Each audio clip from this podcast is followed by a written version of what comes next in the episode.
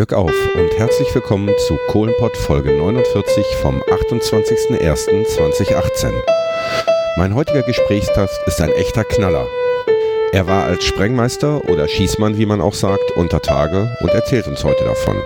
Mein Name ist Christian Kessen. So, wie bisher üblich befinden wir uns wieder mal in meinem Büro in der ehemaligen Zeche Schlegel und Eisen in Herten. Äh, ich hatte ja bereits angekündigt, dass ich einen Querschnitt durch sämtliche Berufsgruppen, durch sämtliche Berufe des Bergbaus einmal gerne zu Gast hätte um diese für die Ewigkeit aufzubewahren und zu konservieren und zu versenden. Und äh, habe mir heute einen Gast eingeladen, der Gast ist der Rainer und der Rainer stellt sich erstmal aber vor. Glück auf, Rainer. Herzlich willkommen. Glück auf, Christian. Mein Name ist Rainer Seidel. Ich wohne in Herten-Scherlebeck und äh, meinen beruflichen Werdegang wollte ich kurz schildern. Und zwar, als ich mit meiner Lehre begonnen hatte, das war 1967. Da bin ich angefangen als, äh, man sagte damals, äh, Zuckerbäcker und zwar Konditor. Ähm, die Lehre hatte ich dann abgeschlossen. Und damals war aber der Verdienst als Konditor nicht gerade berauschend. Man hatte dann äh, 90 D-Mark im Monat verdient. Und äh, ich hatte immer so mit einem leichten neidischen Blick, meine Kollegen sind alle damals auf der Zeche angefangen, viele unter anderem hier auf Schlegeleisen ja, und äh, dann habe ich gedacht, nachdem die Lehre beendet war, bewerb dich mal auf der Zeche und fang als Bergmann an. Vom Zuckerbäcker zum Bergmann. Eine mit Sicherheit auch nicht übliche Karriere im Ruhrpott. Äh, war ein waghalsiger Schritt. Wie gesagt, mein Vater, der war nicht so damit einverstanden, aber als junger Mann, man hat sich ja nie viel sagen lassen. Also habe ich den Schritt gewagt.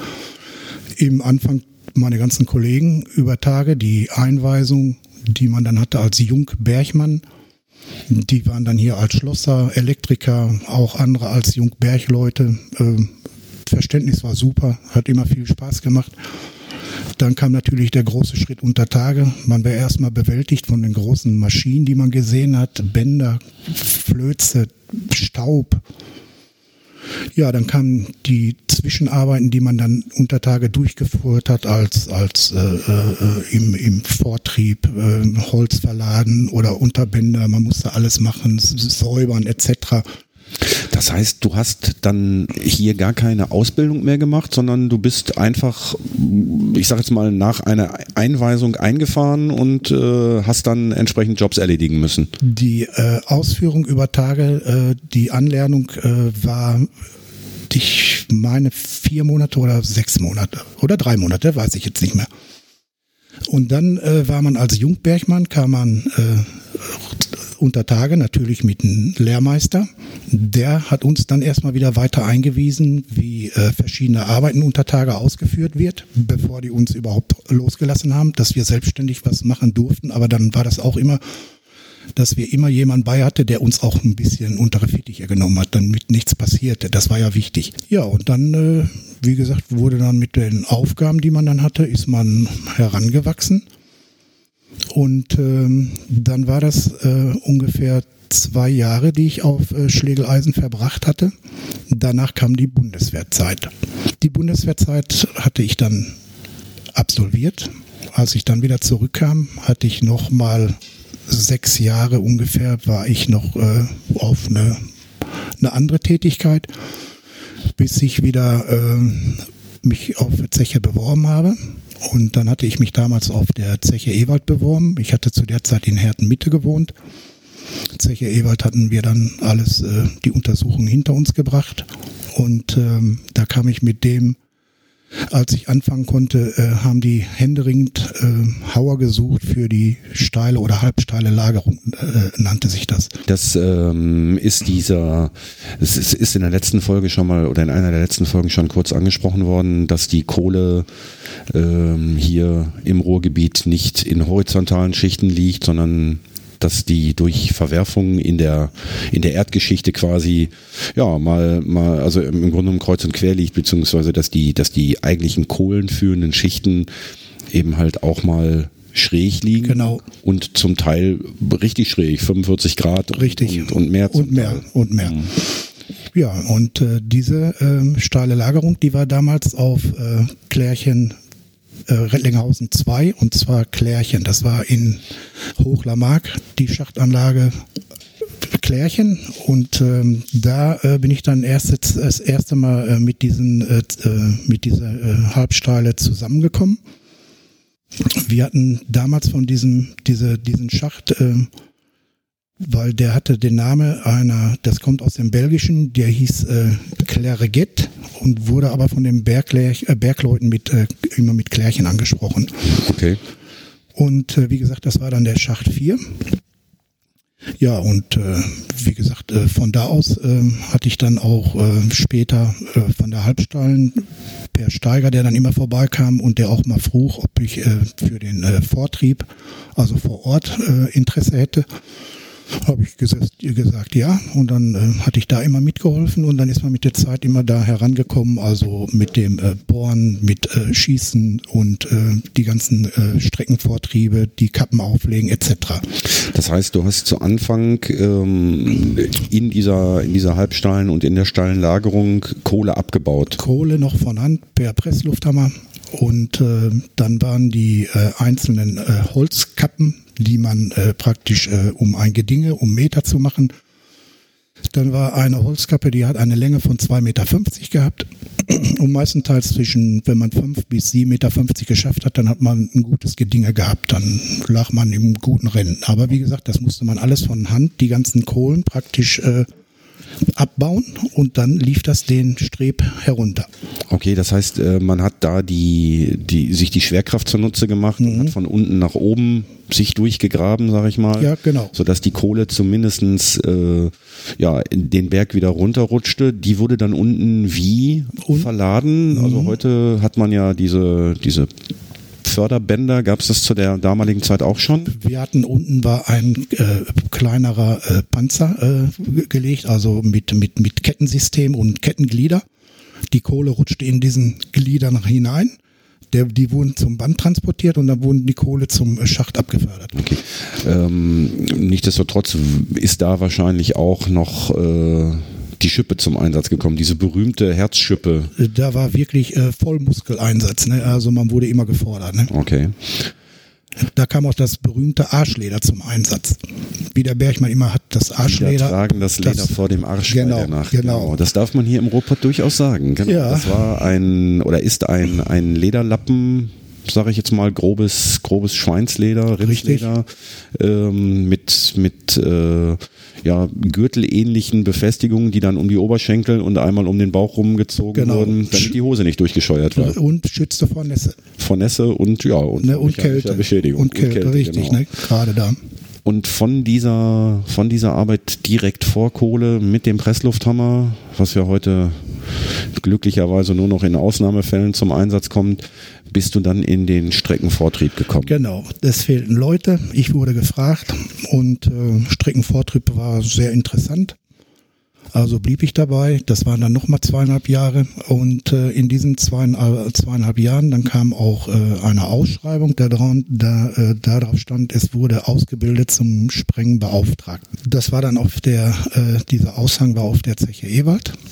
Ja, und dann habe ich mich beworben und ähm, natürlich äh, wird verlangt, dass äh, polizeiliche Führungszeugnis etc. keine äh, großen irgendwie Vorstrafen oder was, weil das ist sehr wichtig, weil Sprech Sprengstoff ist nun mal ein äh, äh Beruf, äh, wo auch viel verlangt wird, ne? oder ja. man sollte schon äh, eine weiße Weste haben, sagen da wir mal so. Man, ne? Da möchte man nicht, dass so ein Zeug in falsche Hände gerät. Richtig. Ne? Ja, dann hatte ich dann die, äh, die äh, Prüfung, hatte ich, äh, ich hatte Bescheid bekommen für den Lehrgang und dann hatten wir die, die der, der Lehrgang wurde durchgeführt in äh, Dortmund Derne war das damals, das war die Spreng-Sachverständigungsstelle. Äh, und äh, die war dann, äh, die war vier Wochen.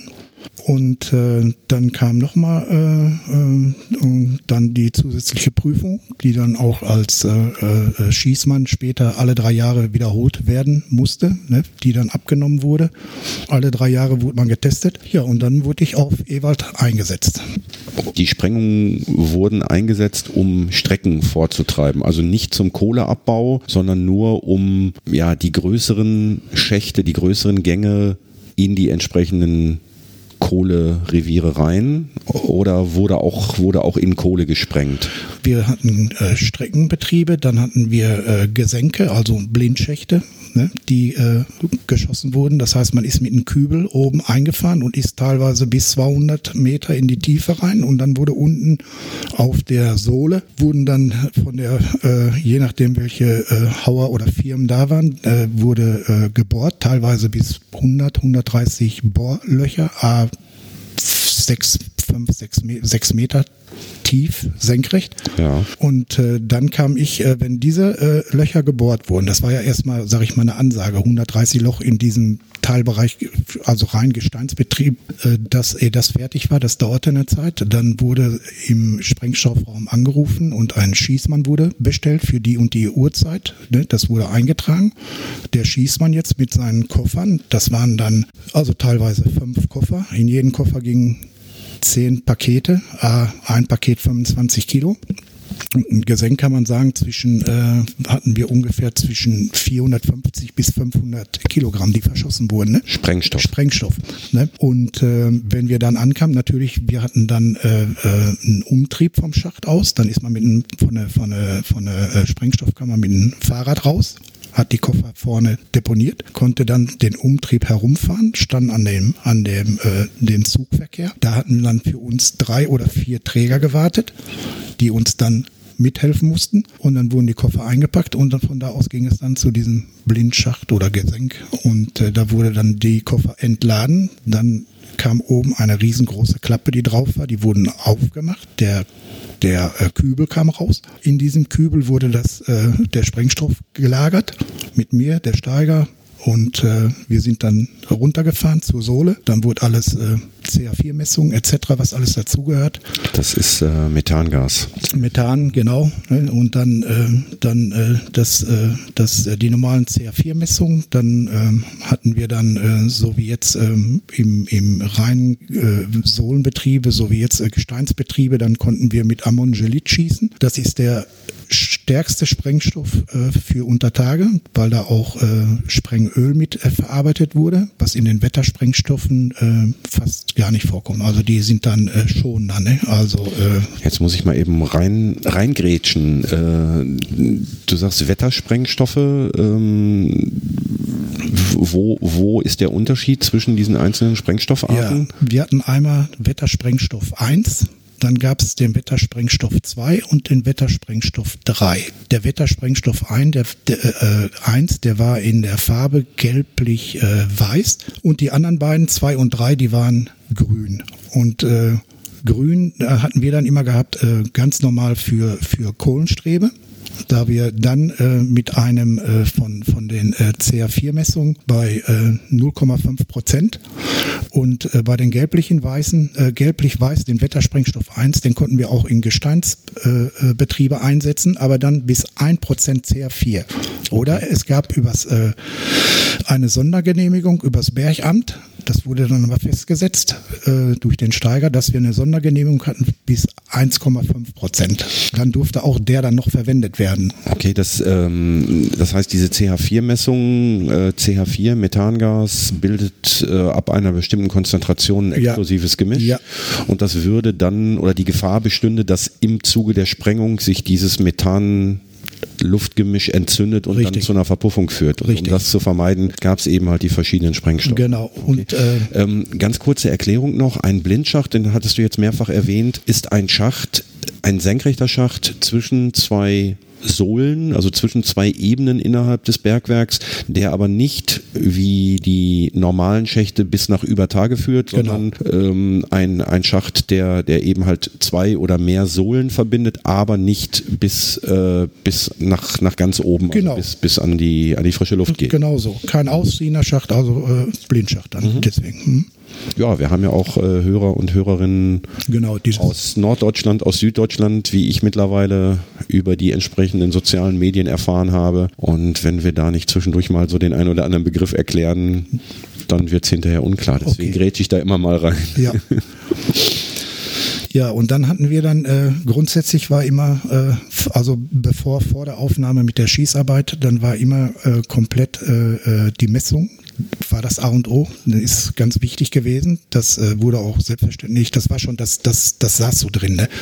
Dann waren immer, äh, die Messungen waren immer in äh, einem Umkreis von 30 Meter, vor allen Dingen äh, in Strecken die vierste, also die Decke ist die vierste. Ja. Die Stöße sind die Wände seitlich Stöße für diejenigen, die diese Fachausdrücke nicht kennen. Und äh, hinterm äh, Ausbau äh, groß, vor allen Dingen, es entstanden immer mal Hohlräume und diese Hohlräume konnte sich Methan sammeln. Also da vor allen Dingen Messbereiche ganz wichtig. Ja, und dann äh, wurde das äh, alles, äh, wie gesagt, äh, geladen, also mit äh, Sprengstoff besetzt. Und äh, dann kam sofort, bevor man das Ort wieder verlassen hat, wurde nochmal gemessen. Dann hat man die ganzen Leute plus die Aufsicht mitgenommen bis zur Pre Sprengstelle. Und die Sprengstelle war meistenteils in gerader Richtung äh, 200 Meter. Und äh, es sei denn, äh, also die Sprengstelle, wo wir oder wo ich geschossen habe, damit die Sicherheit der Leute gegeben ist. Ne? Und äh, es sei denn, es war eine, St eine Strecke, eine Kurve. Hinter der Kurve äh, war die Sicherheit, da kann mir ja nichts mehr passieren, da konnten wir so zwischen 80, 100 Meter ne, sprengen. Ähm, Sicherheit in Bezug auf, auf äh, durch, die, durch die Gegend fliegendes Gestein. durch Gegend fliegendes Gestein. Und das kann wirklich passieren. Es ist schon vorgekommen, dass man auf äh, Luft äh, oder äh, äh, Wasserleitung, äh, dass man gehört hat, wie der Stein tippelte. Man hörte, wenn man geschossen hatte, auf einmal wie das, wie so ein, eine Kugel, die pfeift, pitsch, und dann zog das entlang. Ne? Okay. Deswegen war das schon ganz wichtig. Ähm, wie muss man sich das vorstellen? Also, ich meine, unter Tage ist es generell ähm, durch die ganzen Maschinen äh, ist es dort generell laut, aber ähm, ist es, kann man sich das wie so ein wie so einen lauten Silvesterböller vorstellen oder ist es noch wesentlich lauter? Also ein bisschen mehr lauter als so ein Okay, Silvester. das knallt schon- das knallt schon richtig. Ich, ich habe immer früher haben wir immer gesagt, wir haben jeden Tag Silvester. Ne? Also ich habe auch nicht mehr viel Wert dann draufgelegt, selber gro- zu Hause ro- groß rumzuknallen. Äh, erstmal hat man dieses, äh, das, äh, die Gefährlichkeit, weiß man, um was es geht. Oder wenn man dann viel heutzutage noch hört, diese Polenböller, Ja. diese Gefährlichkeit, wenn dann die Fingerkuppen weg sind oder ganze Hände, Ja, Hände. wenn, Ne? man, wenn man da so auf den entsprechenden Videoplattformen im Internet mal guckt, äh, wenn da so ein Polenböller in so einem Mhm. in so einem Kofferraum gezündet wird und dann fliegt hinterher der Kofferraumdeckel weg, also da möchte man nicht in der Nähe sein. Richtig. Ne? Also ist äh, von daher eine eindringliche Warnung vom Fachmann Ja. äh, an, an alle, die auf die Idee kommen, mit so einem Zeug rumzuspielen. Lasst die Finger da weg, überlasst das den Profis, in den Himmel gucken und Feuerwerk genießen ist Richtig. viel besser.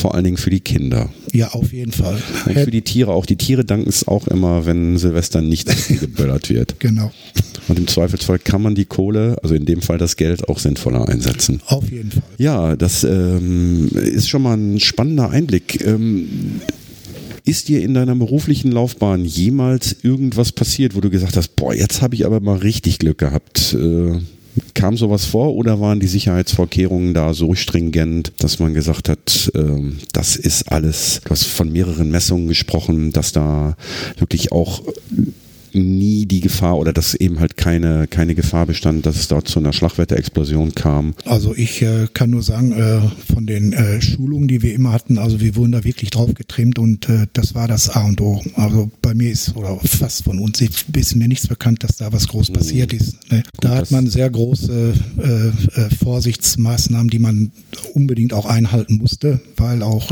dadurch Menschenleben in Gefahr war. Ne? Das, das, da gab es kein Vertun. Das, das war, ging ins Fleisch und Blut. Ne? Da kann der, der erste Fehler kann der letzte sein. Der kann der letzte sein, unbedingt. Ja. Das habe ich aber richtig verstanden, dass die Sprengstoffe unter Tage tatsächlich gelagert wurden? Wir haben äh, in unseren Sprengstoffraum äh, hatten wir damals äh, kam äh, Sprengstoff wurde gelagert in den wir hatten hinten extra äh, Räume, wo ein Raum nur für den Ammongelit war und dann äh, extra Räume für den Wettersprengstoff Wir müssen uns das so vorstellen, zu meiner Zeit, wir sind angefahren mit äh, nur unser Sprengstoffraum. Wir hatten, äh, wir hatten äh, Schießleute um die 100.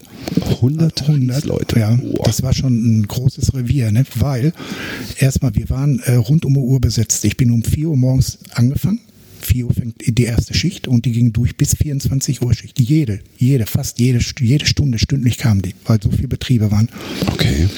Und dann hatten wir dann, äh, wie gesagt, äh, vom Sprengstoffaufkommen, natürlich hatten wir dann zweimal äh, die Woche bald, dass wir oder äh, äh, wöchentlich auf jeden Fall Sprengstoff geliefert bekamen. Und äh, dann hatte man die Räume hinten, konnten wir dann immer dementsprechend, wie wir das brauchten, hatten wir vorne war ein Ausgeberraum, das heißt dann der Ausgeber. Mhm. Das war dann, wenn der Steiger nicht da war, war das die rechte Hand vom, vom Steiger ab mittags, ne? Weil der Steiger war meistens als, äh, die Frühschicht Ja. bis mittags 14 Uhr und von da aus waren dann die Ausgeber, die haben das weitergeleitet. Ne? Und dann war immer ein Ausgeber von der 4 Uhr Schicht bis äh, ab der 12 Uhr Schicht, ab der 18 Uhr, ab der 24 Uhr und dann bis äh, morgens durch. Ne? Mhm. Das heißt, da wurde auch wirklich Buch geführt über, Äh, jedes, über jedes Gramm äh, Sprengstoff. Jedes über jede- Gramm, jeden Zünder, es darf, da durfte überhaupt kein Verlust aufkommen und äh, ist auch Gott sei Dank nie passiert. Und äh, weil auch das Bergamt äh, kam jährlich zur Prüfung und äh, die sich das alles äh, durchge angeschaut haben, abgenommen haben. Du hast vorhin von dieser Blindschachtssprengung erzählt, ähm, dass dort äh, 180 Löcher sechs Meter tief 100 eingebracht wurden. 130 Oder 130 Löcher äh, sechs Meter tief eingebracht Ja. wurden. Dann ist der Sprengstoff dort eingefüllt worden Ja. und dann habt ihr aus sicherer Entfernung, 200 Metern, das Ganze dann elektrisch gezündet oder? Äh, von da aus hatten wir den, äh, den Blindschacht. Äh, dann sind wir praktisch mit dem Kübel, mit den äh, ganzen Ortsauern, die da gearbeitet haben, wurde, wurde es nach oben gefahren. ja. Im Blindschacht. äh, stimmt, im Blindschacht kann ich ja seitlich Brauche ich ja, raus. richtig. Ich muss nach oben raus. Der Kübel geht rauf, die äh, Platten haben sich geschlossen, die Ja. äh, äh, Eisenplatten. Und da war das Schöne, dann war natürlich die äh, Zündmaschine. Das war äh, direkt in der Nähe, da war ein Kasten stationiert, aber mit einem extra Schloss, weil die immer verschlossen sein mussten. Nur die Schießleute hatten diese Schlüssel. Da ging auch keiner dran, konnte auch keiner aufmachen. Und von da aus konnten wir dann die Sprengung zünden. Mit dem Unterschied, die Leute waren ja alle in Sicherheit. Ne? Da war, es konnte nichts passieren. Das Einzige durch diese Druckwelle, die dann entstand und die dicken Eisenplatten, die gingen dann einmal, konnte man nur erstmal, man hörte das ja und dann ging das einmal rauf, einmal runter. Okay. Genial. Dann die Schwaden abwarten, so meistenteils fünf, sechs Minuten und dann äh, ist man wieder mit runtergefahren, hat die CA4-Messung durchgeführt und wenn die bei 0,5 Prozent äh, im reinen Bereich, ne, dann äh, wurde das äh, Gesenk freigegeben und die Leute haben weitergearbeitet. Das heißt, der dann losgesprengte, das losgesprengte Gestein ist dann in, von Hand in den Kübel geladen worden. Die haben auch unten Kleinmaschinen gehabt, wo die das dann in den Kübel rein, das wurde wieder nach oben gefahren, rausgenommen und dann äh, nach über Tage. Ne? Äh, die Kleinmaschine, wo war die während der Sprengung? Dann war unten alles frei. Da war Okay, das heißt, äh, die Maschinen mussten dann genau wie, wie die Leute aus dem Blindschacht rausgefahren werden. Ja. Dann kam die Sprengung, dann lag da unten jetzt, ich sag mal, der, der Schutt rum. Ja. Dann wurden die Maschinen wieder reingepackt und dann wurden die da Kübel haben, befüllt. genau, dann haben die genau, dann haben die die Kübel befüllt und dann äh, wieder neu angefangen.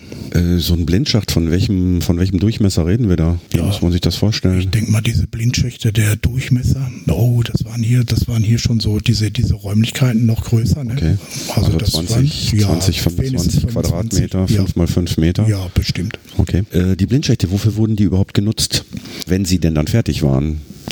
Ja, dann ist äh, meistenteils von den Blindschächten aus, wo die äh, oben einzelne äh, äh, äh, Sohlen hatten, die die dann äh, benutzten und dann zugesehen haben, dass die dann auch wieder Kohlen, die gelagert sind, dass man die dann irgendwann abbauen kann. Ne? Wenn ich jetzt den Hauptschacht habe, ich habe meine Mhm. Strecke aufgefahren, damit ich nicht eine Sohle, eine Etage tiefer wieder die komplette Strecke auffahren muss, habe ich dann oder ist dann einfach senkrecht runtergesprengt, gebohrt worden, um dann sich den langen Weg bis zum Hauptschacht einzusparen. Und das auch, genau. Okay. Genau so. Äh, ja, ich werde mal ein Bild raussuchen. Es gibt da in, im großen, weiten Internet mit Sicherheit jede Menge Bilder, ähm, die mal so ein, so ein Schachtgebäude, wie man das Ganze ja äh, benennt, einfach mal darstellen, damit äh, man sich das vielleicht mal einfach angucken kann. Gut, jetzt haben wir von den, von den Sprengungen in Blindschächten gesprochen.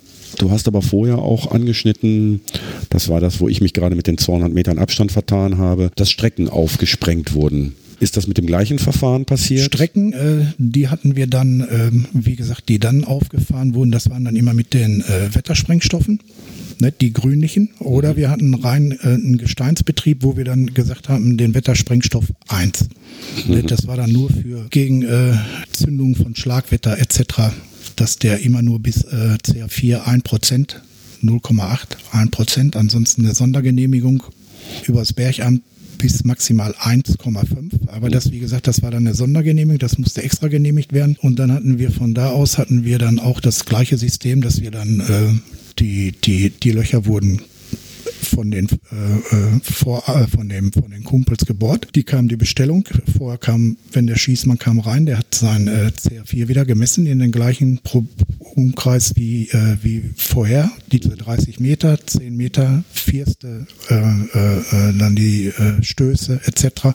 Dann wurde alles besetzt mit dem dann hat man auch Sprenghelfer gehabt. Von, damals waren ja auch viele Unternehmer, Heidkamp etc., nicht nur Zeche, äh, waren ja auch viele Unternehmer dabei. Und diese Leute, äh, die jetzt, äh, wie gesagt, beim Unternehmer waren, die wurden dann auch immer als Sprenghelfer ausgebildet. Das war vielleicht, ich weiß nicht, ob das eine Woche war, wo die dabei waren. Das war dann auch für Zeche Ewald, wurde das durchgeführt, ein Lehrgang. Äh, die wurden dann die Handhabung, damit die wussten, was die überhaupt machten. Mhm. Weil manche hat man gehabt, die durfte man ja gar nicht ranlassen. Die haben ja keine Ahnung gehabt. Ne? Mhm.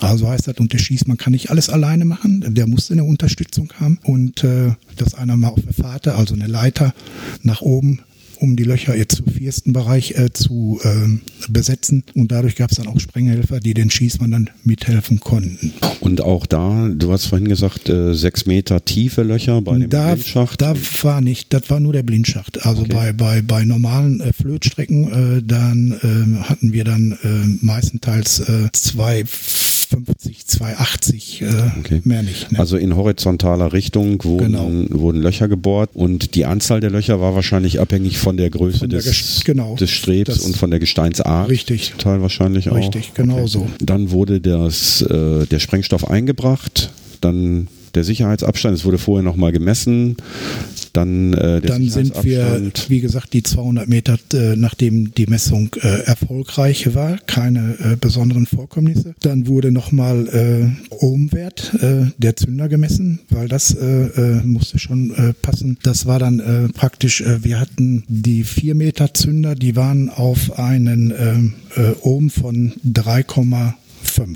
Dann äh, wurde dann äh, die äh, Zünder, die man gesetzt hat, angenommen es waren jetzt 40 oder 50 Loch, dann wurde das äh, mal die 50 genommen. Ja. Das ergab dann den Wert der Ohmwerte und dann äh, konnte ich dementsprechend, äh, wenn das stimmte, dass ich nicht, äh, man hat früher immer gesagt, einen Strubbeligen oder einen versauten. Also das heißt, wenn ich schieße äh, und dann ist ein äh, zu hoher Stromwert, dann ist irgendwo was äh, verkehrt. Mhm.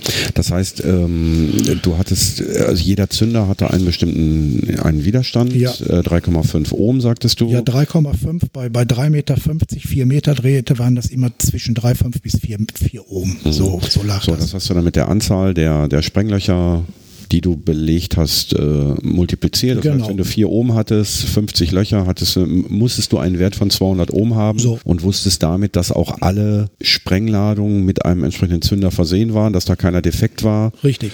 Und dann konntest du die Sprengung. Genau. Arbeiten. Dann wurde nochmal die Stechleitung, die hat ja auch, äh, die war ja auch auf 200 Meter, die war ja, die wurde ja immer äh, seitlich im Stoß wurde die gesetzt. Also die Stechleitung, die muss man sich so vorstellen. Hier ist ein rotes Kabel. Ja.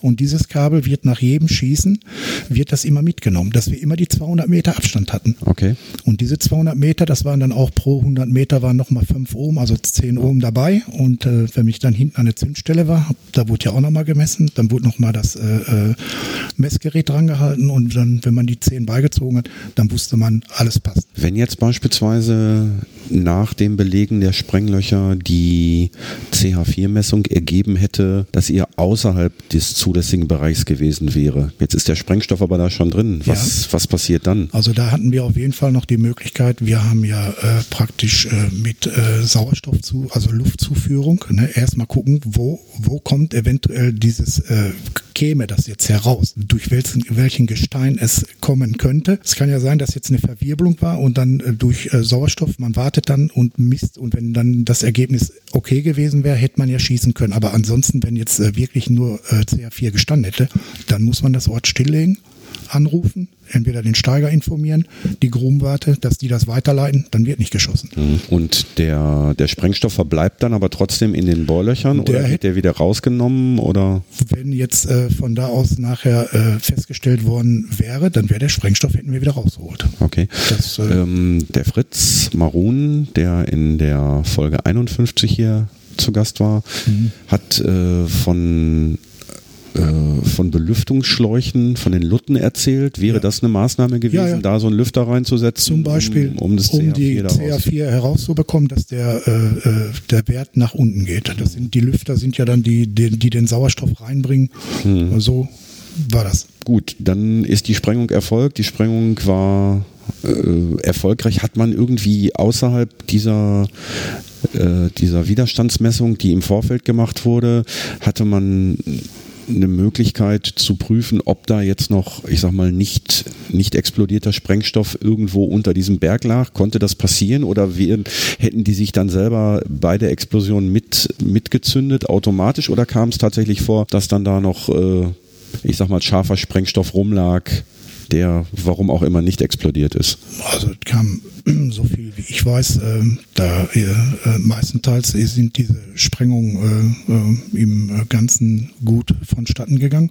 Und wenn äh, Sprengstoff mal über äh, gewesen ist, dann wurde der eingesammelt, kam mit zum Sprengstoffraum und dann wurde das vom von Steiger aus dementsprechend verpackt und dann wurde das nachher zu den äh, Wasserwerken oder die da früher waren in Köln waren ja auch Okay.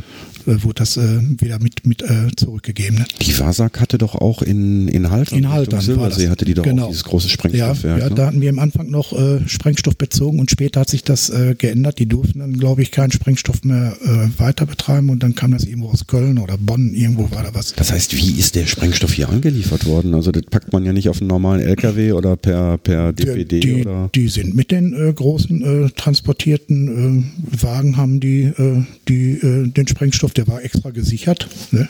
Und dann muss der irgendwie hier hinkommen. Ja, ja. Das ging ja nicht Aber anders. und, und das war dann unter, unter Polizeischutz oder war dann Wachdienst dabei oder sind die ganz normal über die Straße? Ich denke mal, die sind ganz normal gefahren. Da ist kein Wachdienst. Okay. Ne, die kamen dann im Schachtbereich, dann wurde der Schachtbereich in der Zeit, wo die den Sprengstoff verladen hatten, äh, wurde dann abgesperrt ne, und dann äh, ging das. Ne. Hätte die Gefahr bestanden, äh, dass die durch mechanische Einflüsse irgendwie explodieren? Also ich sag mal, man lässt so ein Päckchen fallen und Nein. äh, dann war das der letzte, die letzte Handlung, die Nein, man nein, gemacht hat. nein. Also ausschließlich elektrisch. Also ansonsten, da konnte ruhig hinfallen, alles, da ist nichts passiert. Okay. Gar nichts. Ja- Das wäre sonst. Ist beruhigend. Ey Kumpel, pass auf, mir ist da gerade was runtergefallen. jo.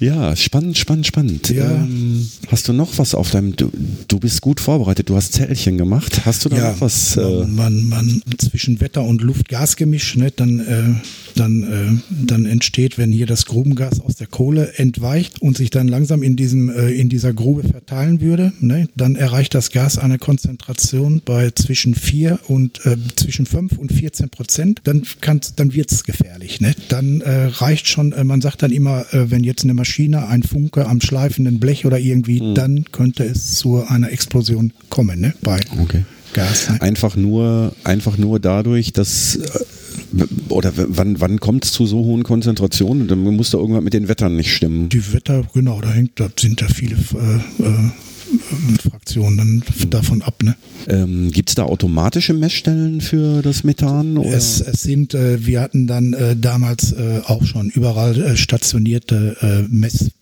Messpeiler, Geräte, die über nach oben äh, gesendet hatten, wie der CR4-Gehalt steht, also zur Grubenwarte. Die haben das immer komplett, das wurde immer überwacht. Ne? Also die halt äh, Sicherheit. Ne? Hm. Und dann eben halt da, wo wo ihr gesprengt habt, dann nochmal zusätzliche Messung. Wir- wir- Einfach. Lieber einmal mehr messen als einmal zu wenig. Das sowieso. Und äh, vor der Sprengung äh, galt grundsätzlich immer, die äh, Leitstelle musste angerufen werden, dass in Zollverein da und da eine Sprengung vorgenommen wird, weil die automatisch sehen, ansteigend. Der Pegel schlägt ja aus. Ne? Durch, die, äh, durch die Gase, die jetzt erstmal rauskommen, bis sich die Luft mit den ganzen, äh, mit den, äh, äh, mit dem, ähm, Mit mit, den den, vermischt hat. richtig, damit äh, saubere Luft ist. Deswegen war auch immer die Wartezeit fünf. Und wenn es mal länger war, dann hat man gesagt, wir bleiben noch drei Minuten sitzen, ne, bis erstmal alles die Luft wieder rein ist. Und dann konnte ich sagen, okay, ihr könnt äh, das Ort äh, weiter arbeiten, fertig. Ne? Eine ganz einfache Sache. Äh, auf die 200 Meter Entfernung, von denen du vorhin gesprochen hast, hat man da denn trotzdem noch eine Druckwelle gespürt oder? Äh, eine Druckwelle war. Man konnte die immer merken. Okay, das Die war aber dann eher so ein, so ein, so ein, so ein leiser Hauch Ja. oder war das schon so richtig, dass, dir, Nein. dass dir der Toupet weggeflogen Nein, nein, nein, ist? nein. Die, äh, deswegen die Sicherheit 200 Meter, dass da wirklich äh, nichts äh, passieren sollte. Ne? Mhm. Ja. Gut, dann gab es also die Sprengung und dann lag der Haufen. ganze Schuttberg lag da, der Haufen lag da Dann- und dann Dann äh, sind äh, grundsätzlich der Schießmeister, also ich bin dann reingegangen, hatte dann nochmal die äh, ganz normalen äh, CA4-Messungen vorgenommen, plus oben, wie gehabt, Vierste, Stöße etc., dass das äh, alles erstmal wieder CA4 frei ist. Die Messung vorgenommen, war die Messung in Ordnung, konnte ich zurückgehen, habe das Ort freigegeben und die Leute konnten ihre Arbeit vorsetzen. dann Natürlich hatten wir da schon viele äh, Steiger auch gehabt. Natürlich sind die unter Druck gewesen, ganz klar. Ne? Die wollen ja vorankommen, sind Ja, ja. Meters. Ne? Ja, Gas, schieß mal. Äh, Ja, ja. Kann ich nicht? Nein, ich sag, du wartest jetzt erstmal, bis das Ort freigegeben ist. Die Hauer haben sich gefreut. Die haben mir gesagt, schieß mal. Ja, ich sag, geht nicht. Ne? genau, du bist zwar der Steiger, aber wenn geschossen wird, habe ich hier das Sagen. So ist das. Genau. Ne? Und die Sicherheit geht vor. Ja, gut, dann ist also der das was das Gestein, was losgesprengt worden ist, ist auf ist verladen worden, ist äh, über, die entsprechenden Wege, Transportwege nach Übertage gebracht ja. worden. Dann sind die neuen Bohrlöcher gebohrt worden und das Ganze ging wieder von Das vorne los. je, genau, jeden Tag das Gleiche. Wie viel Sprengungen konntet ihr pro Tag in so einer Strecke im Vortrieb machen? Äh, kommt immer darauf an, wie äh, schnell äh, die äh, oder wie, wie ja, Schnelligkeit der Leute, die Sicherheit, die mussten ja selber haben die natürlich auch aufgepasst. Aber wenn die im Ort, sagen wir mal, ihren Rhythmus hatten und die konnten schnell die Stempel, äh, die Kappe, die Stempel setzen, dann wurde der ganze Schutthaufen weggeladen und wenn das alles wieder frei war, dann kam sofort dieses äh, Bohrgezähl kam hin und dann oder man, die, nachher haben sie schon in großen Strecken waren ja nur noch Bohrwagen. Ne? Früher wurde ja noch vom Hand gebohrt, das ging ja auch. Ne, da waren drei Beine, dann konnte man das so per Luft hochfahren und dann konnte man hier oben die normal die viersten bohren und äh, nachher kamen immer große Bohrwagen, die wurden nur von einem Mann bedient und dann ruckzuck war das abgebohrt. Dann haben die manchmal zwei, drei, dreimal in der Schicht geschossen, ne? Hm. dass die Vortriebe vorankamen.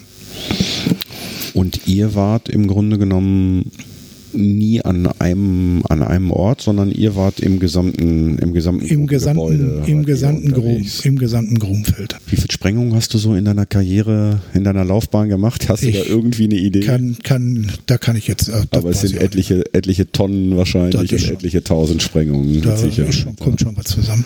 Ja, ja äh, spannende, spannende Einblicke in das Berufsfeld des Sprengmeisters. Also War immer ein interessanter äh, Beruf, ne? ja, das kann ich mir vorstellen. Äh, bist du jemals von irgendwelchen Kumpels gefragt worden, hör mal, bring doch mal so ein bisschen was mit. Wir haben ja hier in Scherlebeck die Fischteiche, da können wir doch mal. Sprüche werden immer gemacht, ne? Ja, ne? Aber, Aber das, äh, ist klar, das, ja, ja, äh, das, gab's, kam, gab's, das kam nie in Frage. Das ist, ist ganz geht, klar. geht ja rein. Fällt dir jetzt noch irgendwas ein, was du unbedingt noch loswerden möchtest? Äh, Dass ich, äh, sagen wir mal, gerne den äh, Job als äh, Bergmann gemacht habe, obwohl es im Anfang, wo wir sagten, es war äh, ein riesengroßer Schritt ne, vom äh, Zuckerbäcker zum äh, Bergmann. Aber äh, ich sag mal immer, äh, es hat gut geklappt. Ne? Ich habe immer aufgepasst und äh, dann sagt man, äh, wer gut aufpasst, der kann auch viel erreichen. Ne? Hm. Gab es irgendwann mal so einen Punkt in deinem in deiner beruflichen Laufbahn, wo du gesagt hast, Mensch, wäre ich doch mal Zuckerbäcker geblieben? Nein. Okay. Hast du äh, nach deiner beruflichen Tätigkeit oder backst du zu Hause? Ich sag ganz einfach selten. Selten, okay. Und wenn dann Backmischung. Ja, Oetker. dann, ne, das machen wir dann nicht. Aber, äh, Ja, wie lange warst du insgesamt auf der Zeche? Ja, wenn ich jetzt, äh, wenn ich ähm, von, von äh, die Zeit rechne, mit 50 habe ich ja aufgehört. Ne, das war das Anpassungsprogramm. Und ähm, von da aus die 10 Jahre beirechnen, habe ich 34 Jahre. 34 Jahre unter Tage. Ne?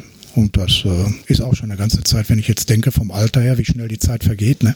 Du bist jetzt wie alt? Ich bin 64. 64, das heißt, du bist 14 Jahre jetzt von weg von der Kohle. Mhm. Wenn du so dir die letzten Jahre nach deiner Berufstätigkeit anguckst, was, was kommt dir in den Kopf, wenn du siehst, was gerade hier so passiert? Ich meine, wir sitzen jetzt hier unter anderem, weil Ende diesen Jahres ist der Steinkohlenbergbau in Deutschland Geschichte? Wird einem da ein bisschen schummerig oder? Ja, ich sag alles, das ist alles eine äh, äh Politiksache, ne? Die äh, über Politik wird's gesteuert. Die wollen die, die Kohle nicht mehr haben, aufgrund, weil, was weiß ich jetzt, sage ich mal, die Tonne vielleicht von Australien für 60 oder 80 Euro, wenn überhaupt hier eingeschifft wird. Und dadurch, dass der ganze Steinkohleberg in Deutschland den Bach runtergeht, ne? Also äh, jetzt sage ich mal auch Firmen. Äh, man kann sich ja mal, jetzt meine Meinung, man kann sich ja vorstellen, äh, Firmen, wo jetzt äh, Walzen, riesengroße Schremmer, Schremmwalzen äh, hergestellt werden, dass jetzt äh, so zum Beispiel die Chinesen kaufen ja hier sehr viel auf, weil da bei denen ist ja äh, die Kohle ist ja absolute äh, äh, Spitzenprogramm. Und nur wenn ich so eine so einen Walzenbetrieb habe, möchte ich doch auch, wenn ich der Käufer bin, vielleicht auch mal sehen, wie die läuft.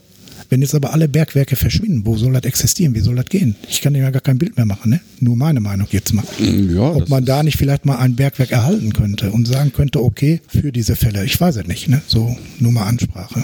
Deine berufliche Karriere hast du hier auf Schlegel und Eisen begonnen, nachdem du dem, dem Zuckerbäcker-Handwerk den Rücken gedreht, äh, zugewandt hast. Ja. Äh, danach hast du gesagt, nach deiner Bundeswehrzeit warst du auf Ewald im Verbund mit Klärchen. Gab es noch weitere Verlegungen in deiner beruflichen Karriere? Ja, die äh, letzte Verlegung, die ich dann noch mitgemacht habe, das war dann äh, die Zeche Hugo in Gelsenkirchen. Gelsenkirchen. Genau. Das war aber auch im Verbund mit Ewald dann. Genau. Und ähm, da war ich dann drei, dreieinhalb Jahre. Und äh, von da aus äh, hätte ich noch eine Zeche mitmachen sollen oder können. Das wäre dann die Zeche Walsum gewesen. Oh, Duisburg, ja. Duisburg-Walsum. Duisburg-Walsum. Genau. Aber da der Weg so genial war, das waren ja glaube ich nur äh, hin und zurück 120 Kilometer oder so, ja. ne? so Konkömin, ne? Ja. Da hatten wir damals schon, äh, wurde ein, äh, ein spezielles Langzeitkonto angelegt und man konnte dann, so wie jetzt Urlaub, den man nicht unbedingt braucht. Das ging aber schon Jahre vor, war das bekannt, vier, fünf Jahre. Man hatte dann einen Einblick über einen äh, Computer unten, äh, so und so viele Schichten hat man schon angesammelt. Dann wurden zwei Monate raus, drei Monate, dann habe ich vier Monate angesammelt und konnte dann vor meinen 50, bevor ich 50 Jahre alt wurde, vier Monate eher die Schachtanlage verlassen. Äh, da muss ich sagen, da war ich im Anfang doch, habe ich noch gesagt, wie, das kann doch nicht sein, ich muss doch noch zwei Wochen arbeiten. Nein, haben die gesagt, du brauchst morgen gar nicht mehr kommen. Da habe ich erstmal äh, perplex. Also das, äh, man war ein bisschen geschockt. Das heißt, du wusstest gar nicht im Vorfeld genau, wann dein letzter Arbeitstag ist? Das heißt, der, der Steiger hat dir, hat dir gesagt, übrigens heute, heute letzte Schicht rein? Nee, ich hatte oben in diese, äh, äh, praktisch, äh, wie gesagt, dieses Langzeitkonto. Und ich hatte mich um, um anderthalb Wochen habe ich mich verrechnet. Ich habe gedacht, ach, anderthalb Wochen muss ich noch. Nee, ich hatte aber schon die, die, die Schichten drin, hatte vielleicht gerade dann nicht mehr reingeguckt und kam oben, um anzufahren. Und äh, da war meine Karte gesperrt. Ne? Das dann heißt, du bist, du bist tatsächlich noch morgens, du hast dich angezogen, bist noch zur Arbeit gefahren und die haben die gar nicht mehr reingelassen? Nein, nein, nein, nein. Zwei Tage vor haben sie mir das schon gesagt. Ne? Okay. Pass mal auf, äh, jetzt sage ich mal einfach ein Datum. Am 18. ist für dich vorbei, dann brauchst du, habe ich nur gesagt, wie? Kann doch gar nicht sein. Das ist doch noch anderthalb Wochen. Nee, nee, sagt er, guck nochmal nach. Aber sagt er, ist nett, wenn du noch weiter. Nee, nee, dann ist die Sache erledigt. Okay.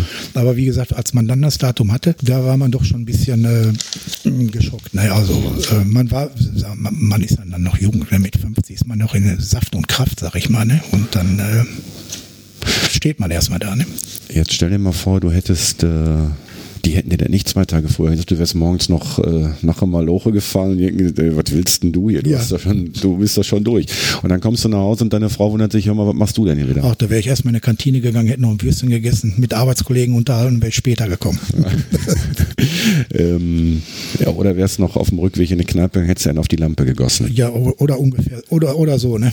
Weißt du, woher dieser Ausdruck kommt, auf die Lampe gießen? Nein. Echt nicht? Nein. Das wissen die wenigsten Bergleute. Ich weiß nicht, also ganz, ganz seltsam. Ähm, es war ja früher so, dass die, dass der Lohn wöchentlich in Bar ausgezahlt wurde. Ja, ja. So, und jetzt wusste die Frau natürlich, was der Mann verdienen muss, was in der Lohntüte drin sein musste, weil das stand ja da drauf. Mhm. Ähm, und in den früheren Zeiten war es so, dass die Lampen der Bergleute noch mit Öl betrieben wurden. Diese Frösche. Mhm. Ne, diese, mhm. mhm. Mit so einem Haken dran. Mit so einem Haken, ja, habe genau. ich schon gesehen. Und das Öl, dieses, dieses Brennöl, mussten die Bergleute selber bezahlen. Mhm. Und ich, sag, ich weiß nicht, was das gekostet hat, aber da haben die sich dann immer ein paar Pfennig von abgekratzt, haben der Frau zu Hause erzählt, mal, ich musste jetzt wieder Lampenöl kaufen. Ja, okay. Und dann sind die auf dem Rückweg in eine Kneipe und dann haben die dann für ein paar Pfennig dann ein Bier getrunken und das war dann quasi, wir gießen uns einen auf die Lampe. Wir gießen uns einen das auf die Geld äh, für das Öl da rausgezogen Okay, da haben. kommt man auch. Guck mal, so kann ich euch auch noch was beibringen. Ist Ja, doch geil. super, super. Ähm, ja, ich würde sagen, dann sind wir am Ende. Möchtest du noch Jetzt, wo du mich drauf ansprichst, äh, möchte ich gerne noch einen Gruß an meine Frau mit rüberbringen. Ähm, die hat mir heute noch die Daumen gedrückt, hat gesagt, du wirst das gut machen. Ich kenne dich. Ja, dann einen Gruß an meine Kinder. Ich habe zwei Mädchen. Die eine ist 40, die andere ist 36, wird 36. Dann habe ich von einem Mädchen, die älteste Tochter, die hat, äh, davon habe ich drei Enkelkinder, drei Mädchen. Okay, wie alt sind die? Das ist einmal neun Jahre, einmal vier Jahre, einmal zwei Jahre. Okay, dann sind die noch nicht in dem Alter, dass die Podcasts hören, aber vielleicht. Ach, die äh, große wird sich vielleicht schon interessieren oder später mal. Ne? Genau, das da das ne? Ganze ja äh, für die Ewigkeit im Internet steht, Ja. vielleicht freuen sich die Enkelinnen, Enkelinnen Ja. dann in ein paar Jahren mal, wenn sie den Opa im Podcast hören. Auf jeden Fall. Und auf diese Weise vielleicht so ein bisschen was über die Arbeit des Opas, über die Arbeit der anderen Kumpel und über die Kohle hören. Äh, Rainer, mir bleibt nur erstmal vielen, vielen Dank zu sagen. Ich fand, Gerne. das war eine ganz spannende Geschichte und so wie wir das Gespräch begonnen haben, beenden wir es. Glück auf Rainer. Glück, Glück auf, Christian. Ey, komm, Kumpel, für heute ist Schicht am Schacht.